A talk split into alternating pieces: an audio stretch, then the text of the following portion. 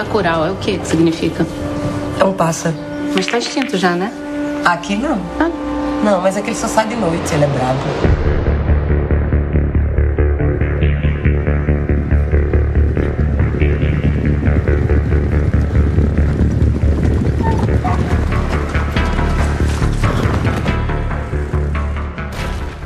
Alô, amigo ouvinte da Rádio Central 3, está começando mais um Central Cine Brasil, a nossa revista semanal sobre cinema brasileiro. Eu sou o Lucas Borges, comigo Paulo Silva Júnior. Dali Lucas, um abraço para quem acompanha o Central Cine Brasil, reforçar mais uma vez para a galera assinar a nossa newsletter lá em centralcinebrasil.com. Hoje para repercutir o Festival de Cannes, importantíssima e prestigiada participação brasileira é, no mais nobre dos festivais de cinema aí lá na Europa e falar um pouco também dos festivais, das estreias, dar um giro pelo que está rolando. É, falando em Cannes, vamos ter a participação de um dos diretores premiados no último final de semana. Conosco também Pedro Botton. Fala, Botton. E aí, galera, tudo bem? Um prazer estar aqui com vocês. Vamos falar aí do que tá rolando e legal, né, a participação do Brasil em Cannes. Ficamos todo mundo bastante feliz. Sempre um prazer. O Brasil foi premiado de forma dupla lá em Cannes com o Karim Ainus e A Vida Invisível de Eurídice Guzmão na mostra paralela Um Certo Olhar, Certain Regard. É isso aí.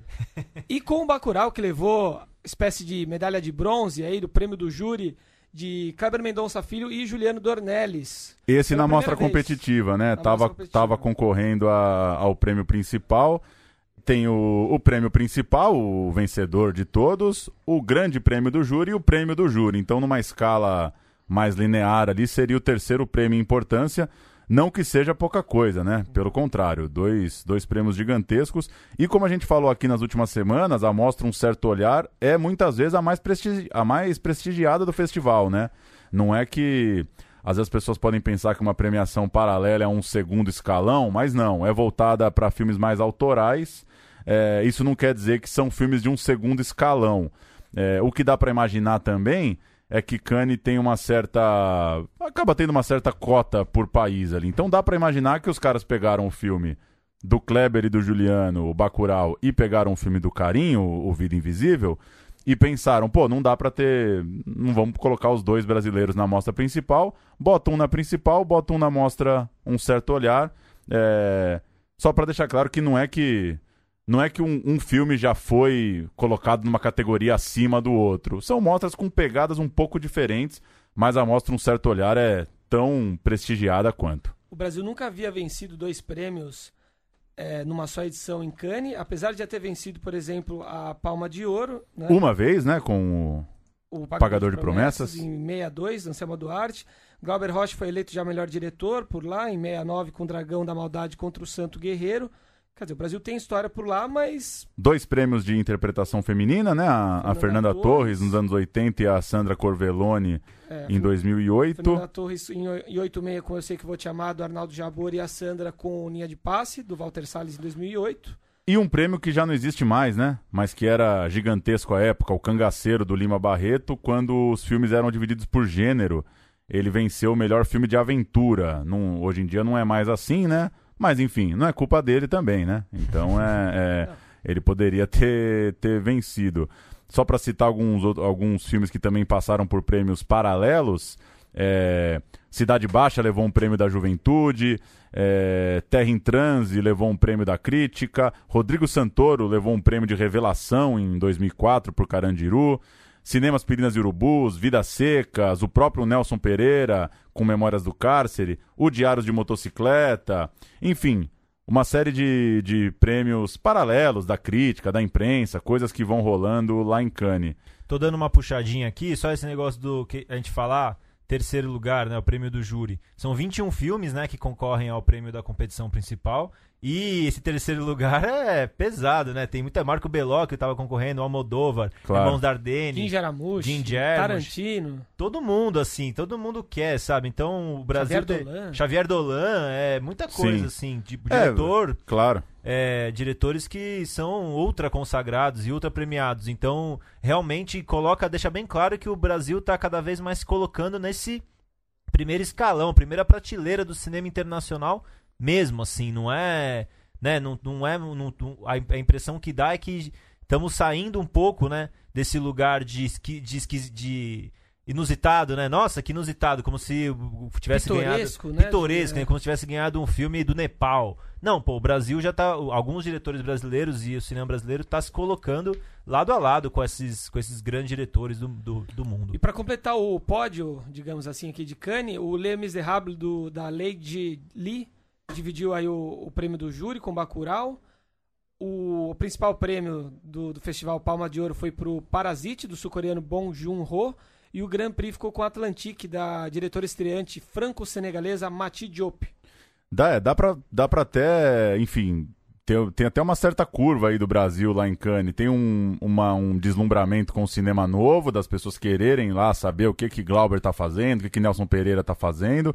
Tem um certo hiato como viveu o próprio cinema brasileiro. E agora tem uma, uma retomada com essa com uma nova geração, o Brasil colocando muitos filmes por lá. Vamos ouvir o Karim Ainoz? Ele mandou dois áudios pra gente para falar um pouco da vitória, da participação lá em Cannes. No primeiro dos áudios, o Karim fala um pouco sobre qual é a desse filme, né? É, mandei uma mensagem perguntando para quem não assistiu, como que você classificaria o filme, que semelhança ele tem com seus últimos trabalhos. Vamos ver o que, que o Karim respondeu. Eu acho que A Vida Invisível de Elites Guzmão tem a pegada de um monte de filmes que eu já fiz antes, na verdade. Eu acho que tem. Ele é um filme de época, então ele tem, uma, ele tem alguma coisa do Madame Satã, no sentido de uma reinvenção da época, de olhar para a época de uma maneira menos comportada é, e mais sensorial.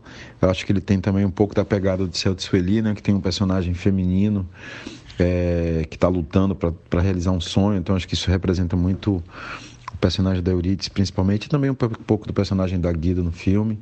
É, e eu acho que ele tem algo de extremamente romântico, assim, que eu acho que estão nos outros filmes, tanto no Praia quanto no, no Viagem Porque Preciso, no Abisso Prateado. Ele tem uma pegada de um. É uma grande história de amor entre duas irmãs, assim. Então, é, eu acho que se tem alguma coisa que eu podia dizer dos filmes é que ele, de fato, como o meu sétimo filme, ele meio sumariza os outros filmes. Ele é um pouco ele tem elementos que foram usados em todos os outros filmes anteriormente.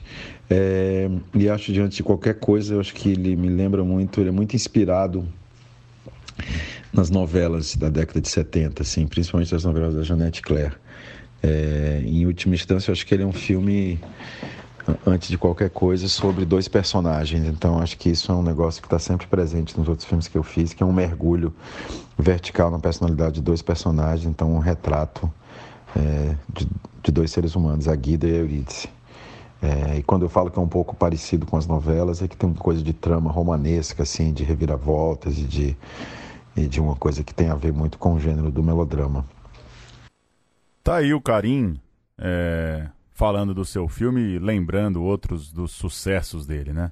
É, realmente a fotografia, a textura ali me lembrou Madame Satã um pouco viaja né, para uma época mais remota, mais antiga do Brasil, com uma direção de arte muito bacana, muito bonita. Pelo pouco que a gente já, já pôde experimentar do filme no trailer, é, dá pra ver que realmente é, é, um trabalho diferenciado, né? Sim, tô puxando aqui, aliás, baita pôster, bem bonito mesmo, um pôster é, com um design gráfico bem, bem marcado assim. E puxando aqui, vocês gostam dele, né? O que, vocês acham do, do carinho dos filmes dele? Cê, algum lembra, vocês lembram mais fortemente que que, que porque eu tô pensando aqui deu uma, uma, uma olhadinha para mim Praia do Futuro é o que mais me marcou assim o que tinha mais que mais fez eu pirar mesmo no, no carinho assim os outros filmes que eu vi ele que eu vi dele ainda não tinha me mexido tanto comigo o Céu de Sueli o né? Céu de Sueli o Abismo Prateado é um filme que eu lembro de assistir não não mexer muito comigo mas eu lembro que quando eu fui ver o Praia do Futuro eu achei bom até abrir a lista aqui para não deixar passar nenhum é, o Viajo Porque Preciso, Volto Porque Te Amo, eu acho muito bom. Acho que é um. Eu acho que marcou bastante, assim. É... Praia do Futuro, bom, né? É, é, é, uma, é uma boa filmografia, né? Sim. Madame Satã, muito é, bom. Madame sim, né? Muito Ah, meu preferido, né? O É. primeiro longa, né? É. É, Madame Satã, O Céu de Sueli, é, Viagem Porque Preciso, Abismo Prateado, Praia do Futuro e. E, agora- chegando agora com, com A Vida Invisível, né?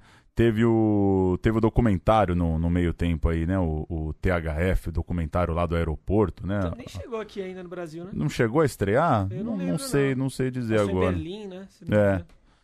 Mas enfim, um cara com uma cinematografia muito própria, né? O, o Karim, né? Já tanto que dialoga com vários tipos. O, o THF, Aeroporto Central THF, né? Na, na tradução. Um documentário que fala dos refugiados buscando asilo é, lá em Berlim. Passou lá em Berlim.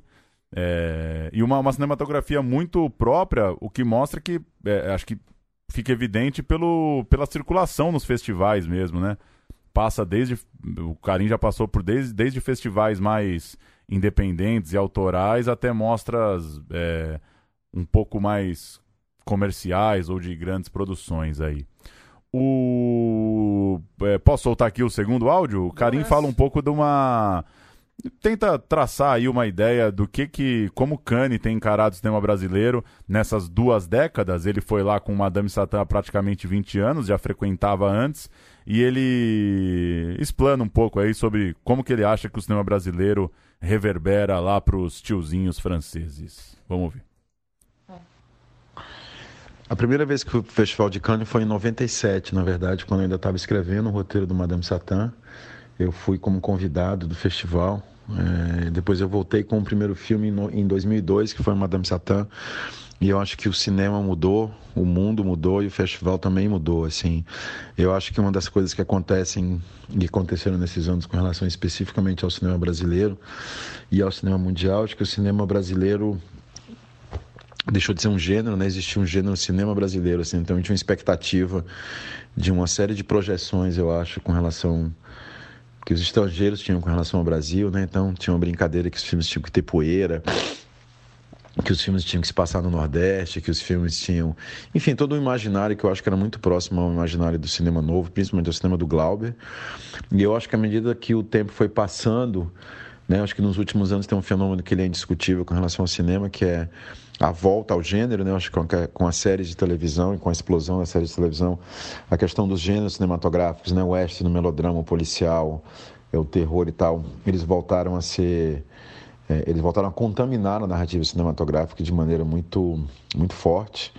E o que eu acho que acontece com relação ao festival é que hoje em dia a expectativa que se tem do Brasil é que de fato sejam filmes que de alguma maneira falem do Brasil, né? Que são filmes que de alguma maneira traduzam o Brasil, mesmo que sejam expectativas que se tem no Brasil, né? A partir do ponto de vista estrangeiro, mas que sejam filmes que, que não sejam genéricos. Então acho que isso é muito importante, assim, que você sinta que o filme acontece num lugar específico. Acho que isso é uma das coisas mais bonitas do Festival de Cannes, é que na verdade eles lucram, eles estão sempre olhando para uma coisa que os franceses chamam de a cor local, né, de uma, coisa muito específica com relação à cultura de cada lugar. É, Então acho que isso é uma coisa que é muito presente ainda. Acho que isso não mudou. Assim, acho que eles querem um filme colombiano que fale da Colômbia, mesmo de maneira diversa, assim, mas eles querem um filme da Argentina que fale da Argentina. Então tem uma ideia que o cinema traduz um pouco a identidade de um país, mesmo que essa identidade seja plural. É, e eu acho que tem uma outra coisa que mudou muito, que foi a questão realmente, como eu estava falando, do gênero. Então, os gêneros cinematográficos estão muito mais presentes, eu acho que em todas as obras, né? Então, você tem a comédia, você tem o terror, você tem o melodrama, assim, o drama deixou de ser um gênero, acho que, na verdade, hoje em dia são gêneros mais clássicos mesmo que estão sendo procurados, e eu acho que tem uma coisa muito bacana que aconteceu esse ano com relação a isso, é que os três filmes brasileiros que estavam nas seleções oficiais de Cannes, né? Tanto os dois filmes que estavam na seleção oficial, O Vida Invisível de Eurídice Guzmão e o Bacurau, quanto o filme da Alice Furtado que estava na quinzena. É, os três filmes são filmes de gêneros muito diferentes, mas todos eles são filmes de gênero. Então, o melodrama está basicamente informando o que é o Vida Invisível. O filme do Kleber é um filme híbrido assim de gênero entre o western e a ficção científica, eu diria. É, e o filme da Alice é um filme que flerta muito com terror, assim. Então, o que eu acho que é muito interessante que aconteceu no festival ultimamente, eu acho, é isso, assim, de que o cinema que vem do Brasil ele é um cinema de gênero, é um cinema de gênero interpretado através é, do DNA brasileiro, assim. Então, é, o, o, cinema da gente, o meu filme eu chamo de melodrama tropical. Acho que o filme do Kleber é um filme é, que é um misto de western com é, ficção científica e Glauber Rocha. Eu acho que o filme da Alice é um filme de terror e um filme urbano, assim. Então, acho que é, talvez seja isso que tenha mais mudado, assim, que a expectativa que se tem do Brasil, ela hoje está também colorida pela, pela, pelo exercício através do gênero, mas de um jeito mal comportado, assim, né? no sentido de que o gênero ele está lá, mas ele é interpretado através de uma perspectiva brasileira. Tá aí. Muito boa a fala do Karim. Fica uma, uma provocação e uma porta de entrada para quem está na pilha de, de entender mesmo o Brasil lá fora, né? Acho que a, essa segunda fala dele é bem lúcida, bem clara sobre é, a, a, nova forma de se ver o cinema brasileiro, acho que o cinema internacional, latino-americano de forma geral, na para esses festivais grandes europeus. Você falou dos tiozinhos de Cannes, o presidente do júri de Cannes esse ano foi o Alejandro Inarrito, né, o diretor mexicano, que nos entende um pouco melhor também, né, como latino. Cannes tem, parece que está cada vez mais comercial, se abrindo mais para Hollywood, tem levado sempre figuras mundialmente famosas para presidir o júri. Né? É, eu tenho a impressão que parece que as coisas estão se aproximando do jeito que a gente nunca tinha visto, assim. É, eu fui, tava esses dias conversando sobre filme de bonequinho, né, filme de herói. E como tem ator famoso bom fazendo esses filmes, né? Então, é, é curioso, parece que tem uma, agora um, cada vez se aproximando mais esse cinema mais comercial e o de arte, vendo aqui a lista dos diretores, é isso. É, o, eh, tem o Tarantino que tá nesse lugar, então aí tem os irmãos Dardenne também que já fizeram filmes blockbusters, fizeram filme com grande bilheteria e é. filmes de arte. O próprio Joe Bong, né, do que ganhou, também tá, tá, tá sempre navegando. Transitam pelos dois lados, né? Transitando nesses dois lugares, assim. Eu acho que pode ser bom, né? O Inarito é bem a prova disso, né? Começou é. com os filmes ultra cult, né, que só o pessoal que pirava assistia e foi fazer Hollywood, estourou fazendo o Quaron. Acho que tem essas. Ganhou Oscar. Ganhou Oscar. Acho que é legal pensar que Kanye parece que Kanye tá acompanhando bem esse processo, assim, de perceber que dá para fazer as duas coisas, assim. E o, eu, eu tenho a impressão que o, o justamente o, o Kleber, depois de Aquários, acho que ele também nada mais, mais tá conseguindo chegar nesse lugar, assim. A Mulayer, talvez, também, né? De um cinema que a crítica gosta, o público vai assistir, enfim. Sim. É, tamo com tudo aí. E o elenco do, do, do Bacurau é curioso, né? Tem a Carol Duarte, que é aquela atriz de novela, fazia uma personagem trans. A Fernanda Montenegro, né? É, e Gregório do Vivier. Isso no, no Euridice, No Euridice, né? desculpa, Euridice, desculpa, é. no Euridice, é, fiquei confuso aqui, do Carim. O Fernando Montenegro, é, o, a, o Márcio Vitor, um ator mais identificado com humor, assim, parece um filme que. Ele falou de melodrama, é legal pensar nisso, nesse jeito. E essa referência de novela é bem legal, é né? É bem legal, assim, tá? Então é, parece um filme que vai trazer algumas coisas que a gente não vê há algum tempo no cinema brasileiro. Estamos ansioso. Saiu a data de estreia de Bacurau, 29 de agosto, então o filme. É três meses aí, só depois do festival. Duas semanas depois do Divino Amor, do Gabriel Mascaro. Isso, é o Divino Amor dia 22 e o Estou Me Guardando para quando o Carnaval... É, pra mim apareceu 22 de agosto aqui. 15... É, eu, eu, pesquisei hoje e apareceu 22, só que tá Rússia. Entre ah, então é 15? Enfim, em agosto vem o Divino Amor do Gabriel Mascaro, vem o Bacurau do Kleber e do Juliano. E outro filme esperado aí, Estou Me Guardando para quando o Carnaval chegar, do Marcelo Gomes tá para 11 de julho. Boa. Então, todos esses filmes aí que rodaram Berlim, Cannes, chegando aí nos, nos próximos meses, junho, julho, agosto, devem ser bons meses aí para pra gente ter acesso a esses filmes. E dá mais uma do Karim, tá envolvido com o filme do livro do Giovanni Martins, O Sol na Cabeça. É, já foi o Rodrigo Teixeira da RT, RT, RT Features já comprou, chamou o Karim para dirigir, tem um outro roteirista envolvido. E legal, né? O, o, o cair no colo do Karim para fazer esse que foi um fenômeno da literatura finalzinho do ano passado, né? Foi em 2018, né, que o Giovanni Martins vendeu bastante livro. De 17 para 18? 17 para 18. É, é, começo de 18, por aí. Foi isso mesmo. É, registrar que saiu um, um, um, dos filmes, um dos filmes esperados aí para abertura para o Festival Internacional de Curitiba, lá para o Olhar de Cinema, oitava edição. O filme de abertura, dia 5 de junho, é, vai ser um filme de estreia do cineasta Josafá Veloso, Banquete Coutinho, que é uma, um tipo de uma, uma investigação, aí, um olhar sobre os filmes do Eduardo Coutinho. Vou ler aqui a sinopse. Banquete Coutinho propõe olhar para a obra de Eduardo Coutinho como um grande todo Teria um dos mestres do cinema brasileiro feito somente sempre o mesmo filme? A partir de um encontro filmado com o diretor em 2012 e vasto material de arquivo, o filme mantém acesas as inquietações do cineasta, falecido dois anos depois da entrevista. Obra e pensamento de Coutinho resistem ao tempo que a tudo apagará. É legal, né? Um documentário aí sobre a obra do Eduardo Coutinho. Legal, um, um- festival que não é de documentário, né? O, o Olhar de Cinema é um festival de, de vários gêneros de cinema. Abrir com um documentário, legal, né? Dar essa moral pra esse, pra esse gênero tão mal falado. Eu aí. fico curioso qual, qual seria o formato de um documentário sobre o Coutinho, né? Tentaria, É. O Emular, Carlos, né? tentaria emular o, o que o Coutinho fez, que é algo tão pessoal, né? Tão o Carlos dele. Nader fez isso, né? Naquele. Que é um, meio que um exercício mesmo. Coutinho, né? É, é, com a própria equipe do Coutinho, né? Sim. Veremos. O Inedit divulgou os selecionados. A gente pode detalhar mais a programação mais à frente. O festival acontece de 12 a 23 de junho. É, dá uma passada aqui por alguns inéditos. O Alceu Valença na Embolada do Tempo, da Paola Vieira. O Amigo Arrigo, é, sobre o Arrigo Barnabé. O Tudo pela Música, os 20 anos da DEC. É, antes que me esqueçam, meu nome é Ed Star. Que mais? Jackson na batida do pandeiro, claro, sobre o Jackson Pandeiro. Finalmente o Segue o Baile, Bexiga 70. Segue o baile. Do Rubens Crispim Júnior e com o trabalho do nosso amigo Milton Leal, né? Pois é. É, o rap pelo rap, beat é protesto. Vai ter também o lançamento da série História Secreta do Pop Brasileiro, do André Barcinski, que tem oito episódios. É, vai ter uma sessão especial com o Nação Zumbi para lançar o documentário inédito Rádio Samba Doc. É, essa, essa exibição especial vai ser seguida de um show da banda.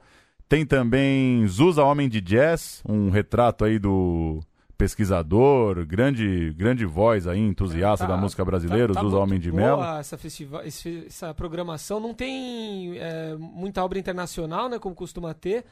Mas todos os artistas brasileiros é, citados aí só tem, só tem peso pesado, né? Tá sensacional, né? Pois é, muita coisa boa, muita estreia, né? O que é legal. Um ou outro filme já passou aí por outros festivais, mas o que é legal é que acabou se consolidou mesmo como um lugar para estreia, né? Dos, dos filmes de música. E eu acho que até tem também alguns filmes internacionais, não tá Tem, tem. citados, né? Mas também tem algumas coisas, né? Clementina, por exemplo, que a gente já falou aqui, vai ser exibido. Alguns filmes que já rodaram aí.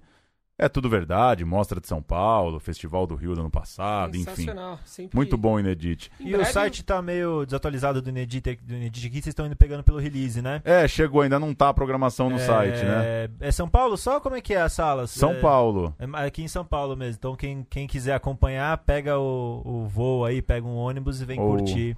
Ou o Expresso Brasileiro. Pega aí, o Expresso Brasileiro. Para lá no Tietê.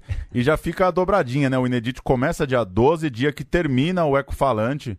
Dois festivais é, que, em tese, são de um assunto específico, mas que, no fim das contas, vão ficando cada vez mais amplos, né? né? É, meio, meio chovendo molhado. Na semana passada, a Cândida teve aqui e falou bastante sobre isso, né? De como o Eco Falante está se expandindo, né? Como falar de, de ecologia, de, de sustentabilidade é meio que falar de tudo. Acho que o Inedit passa meio por isso também, cada vez falando de mais coisa, né? É meio que o oposto, né? Na verdade, o Inedit parece falar de falar de música é falar de tudo, né? É uma E o Eco- desculpa pra falar de tudo, é, né? é. E e é isso mesmo. E, é, e é gratuito o Inedit também, se não me O engano. Inedit também, vou, Sim, vou conferir aqui. né? Eu acho que é essas duas mostras gratuitas, assim, então sem desculpa pra ir no cinema, sem falar que tá Sim. caro, que tem em casa ali o, o streaming, que Assim, é, assim como é ecofalante, né? assim como é que o falante, sair de casa e prestigiar assim o, a produção de documentários, de ficções, no, no caso da música e no caso do mundo da Ecofalante. Tá com as estreias aí, Pedro, pra gente Tô com fechar? as estreias, tô com as estreias, vamos lá? Manda. É, Dias Vazios, né? Entra hoje o, o filme dirigido pelo Robney Bruno Almeida, é, que traz os jovens e bons atores Vinícius Queiroz na Era Tavares, numa da, num dos casais, e outro, casais, outro casal é o Arthur Ávila e a Natália Dantas. O longa é baseado num, num livro do André de Leones, um livro de 2016. Ele ganhou em 2016 o Prêmio Sesc de Literatura. E. E é bom, vocês viram, né? E aí? Na Muito minha- bom, Dias Vazios. Na minha modesta opinião, o melhor brasileiro do ano até aqui. Como é bom ouvir um sotaque do interior do Brasil também no cinema, tão raro, né? Sotaque goiano. E um clima, né? Eu lembro que eu, lembro que eu É. vi o pôster, vi o trailer, achei que era um filme meio. Eu não sabia que era nem brasileiro quando eu vi a primeira vez o anúncio na Piauí.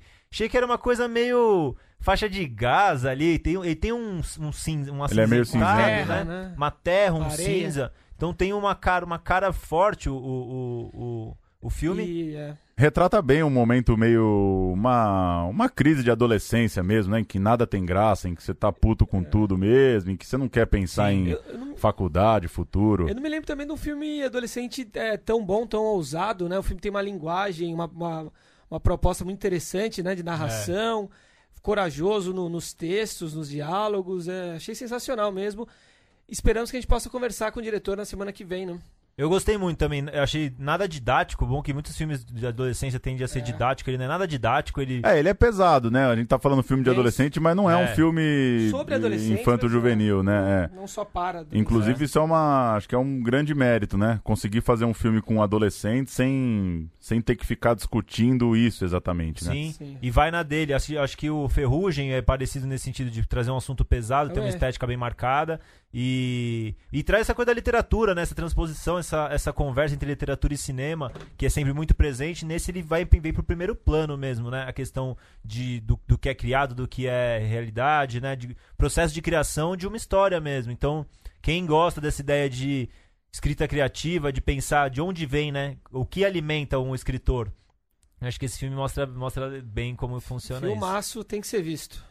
Mais alguma? Opa, tem aqui ó, o nosso destaque do, da nossa última news, do, do cartaz, Zatari, Memórias do Labirinto. É uma, uma coprodução Brasil-Argentina e esse documentário enfoca um dos maiores campos de refugiados sírios da Jordânia, o, o tal Zatari, que fica no deserto de Matrak. Ele tem 80 mil sobreviventes da guerra que rola ali naquela região, né? Uma guerra histórica muito antiga. E o diretor, o Pascoal Samora, vai lá em busca das histórias de vida das pessoas que estão lá. Então é um documentário de dispositivo mesmo, né? Ir ali em cima do. ir, ir pra um lugar e, e ver o que aquele lugar te, te conta. Belo pôster, não, não consegui ver trailer, não vi nada, mas vale a pena, vai lá. Deu a curiosidade. Acho que sim. É, mais um, outro documentário, Rindo à Toa, Humor Sem Limites. É o documentário do Claudio Manuel, Eterno Cacete do Planeta. Esse não tinha estreado ainda? Ele meio que entrou, mas saiu, tá dando como estreia. Aqui em São Paulo é estreia. Eu acho É. que ele passou no Rio, de- acho que teve algumas sessões no Rio, se eu não me engano. E documentário sobre humor ali, os- é, depois da reabertura da, da, da redemocratização, finalzinho dos anos 80, começo dos anos 90. Ele vai contando como os humoristas é, foram se aproximando de novo de fazer um humor mais combativo, um humor sem censura, como que eles se adaptaram e, e- e o- onde eles conseguiram chegar. É, parece um documentário interessante, assim. Cláudio Manuel é o Carequinha, é o Massaranduba? É o Massaranduba, o seu Creyson e Seu Creyson. diversos personagens que hoje em dia parecem bastante politicamente incorretos, né? Sim. Mas enfim. É, e acho que ele vai meio que lidar com isso. É, e mais uma, posso? Pra fechar. Pra fechar, uma pré-estreiazinha marcada essa semana é o Sócrates, um filme brasileiro, né, naturalmente, dirigido pelo Alex Morato. E o elenco é o Christian Malheiros, que faz o Sócrates, Thales Ordaj- e o, Car e o Caio Martinez Pacheco. Conta a história do próprio Sócrates, que vivia com a mãe dele, depois que a mãe dele falece, ele começa a tentar se virar ali na vida, né? Esse processo. Filmaço. O- Você viu, né, Paulo? Vi, muito bom. Vi no. Na. Qual que é o nome do, da, da mostra? A latino-americana? Não, uma que trata bem do. Ah, o do- Mix Brasil? O Mix Brasil, isso. Filme É, de temática LGBT, né? filme que estreou no Festival do Rio, passou na mostra e depois passou no Mix Brasil aí 2018. É, Rodou bem os festivais, ganhou prêmio lá fora. A pré vai ser quinta-feira agora, no que no Petra, no recém-renomeado Petra Belas Artes, às 8h20. Quem tiver aqui em São Paulo e quem não tiver, fica ligado aí, que acho que a, a chance é entrar mesmo, né? Fazer uma Sim, salas aí. deve, deve estrear logo logo. O próprio Dias Vazios tá em bastante lugar, né? Conseguiram uma estreia legal. 15 cidades, eu acho. É, bem legal. Boa. Até semana que vem. Valeu, senhores. A gente começou com o trailer de Bacurau. Vou subir mais um pouquinho o som aqui do climão do trailer de Bacurau pra gente fechar o programa. Até semana que vem. Valeu!